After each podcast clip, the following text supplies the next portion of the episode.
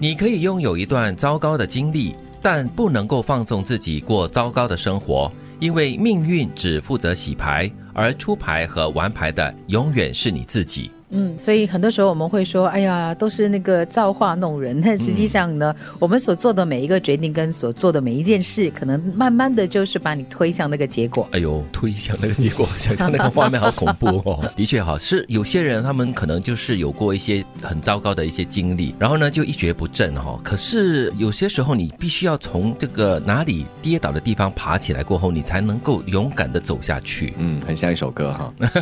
是的，还真是了。但是，正如这边所说嘛，出牌也好，玩牌也好，哈，永远都是你自己。是，所以不管是命运也好，还是你自己做的人生路的抉择也好，还真的是你自己做的一个决定，以致有现在这样的一个结果。是，我觉得这个比喻蛮好的，就是命运只是负责洗牌，嗯，然后你拿到了牌呢，过后你要怎么出牌，要怎么去玩牌，真的只能够靠自己了。你要学着做一个睿智的人，就算不是一路人，照样也能够心平气和。对我冷眼相待，我照样也能够风生水起。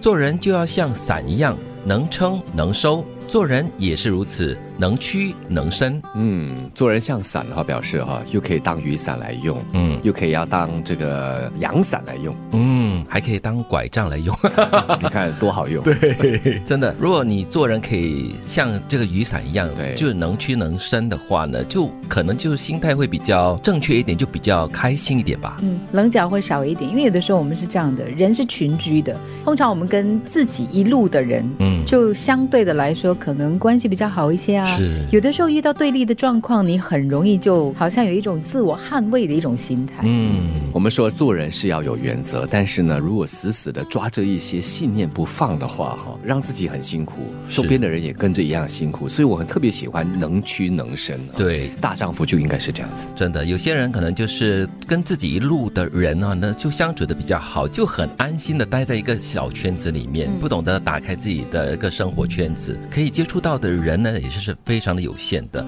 但是我觉得啦，很多时候你就是要广为的接触不同的人，你才能够从不同的人身上吸收一些智慧。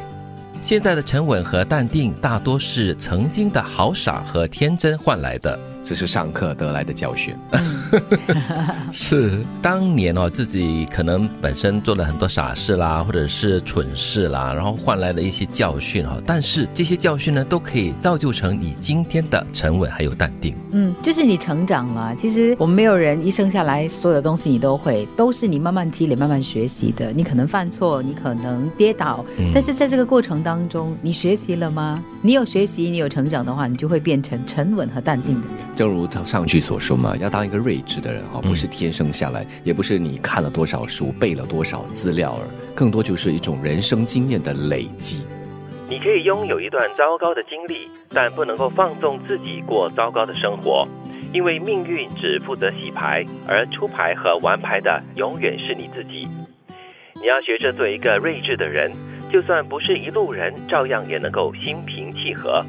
对我冷眼相待，我照样也能够风生水起。做人就要像伞一样，能撑能收。